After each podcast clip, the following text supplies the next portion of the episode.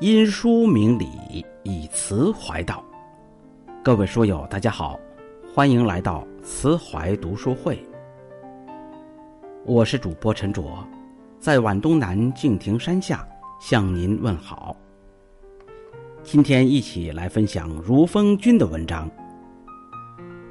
如果事与愿违，请相信，一定另有安排。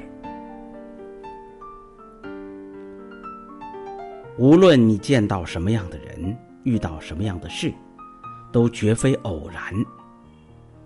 若无相欠，怎会相见？世间所有相遇，皆有因由。他一定会教给你一些东西，告诉你一些事情。如果事与愿违，不过是另有安排。跌宕起伏才是人生。李叔同去世的时候留下四个字：“悲心交集。”这是他的遗言，也是他一生的感悟。人活一世，有成有败，悲心交集。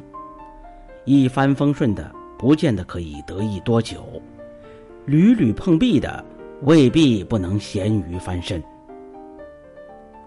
时运变幻是上苍的玩笑，跌宕起伏是人生的本相。苏轼年少中进士，春风得意，谁知道母亲、父亲、妻子接连去世，几年之内连遭打击。而后苏轼的一生更是起起伏伏，从京都到海南，从炎热到酷寒，他都经历过。他曾在王宫夜宿，陪伴天子左右；也曾在闹市喝酒，与莽汉为伍。人生没有彼岸，总是有笑有泪。接受生活的不完美，才能真正放下自己的执着。塞翁失马，焉知非福？古人说：“失之东隅。”收之桑榆。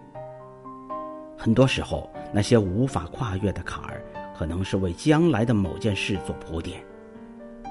事情没有绝对的好坏，全看你的心态。眼睛盯着伤疤，会一直疼下去；看着远方，才会拥有未来。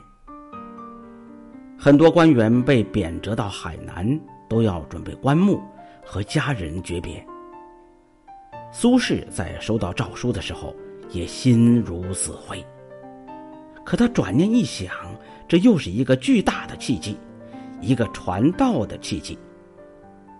海南未曾开化，他可以把儒家的理念带去这片蛮荒之地。贬谪之旅就这样变成传道之路。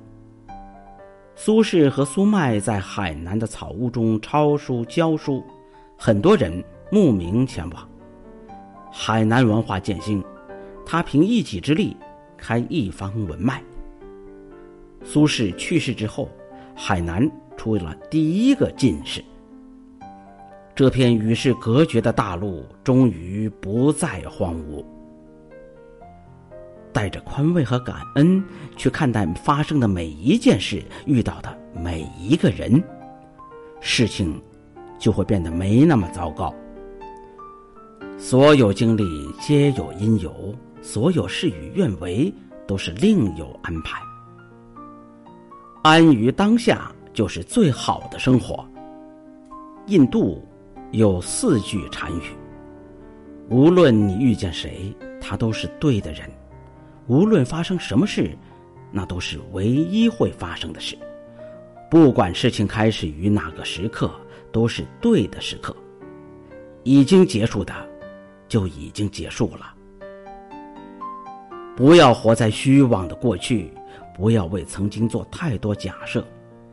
事情发生了，那就是唯一可能，并且已经发生，无法回头。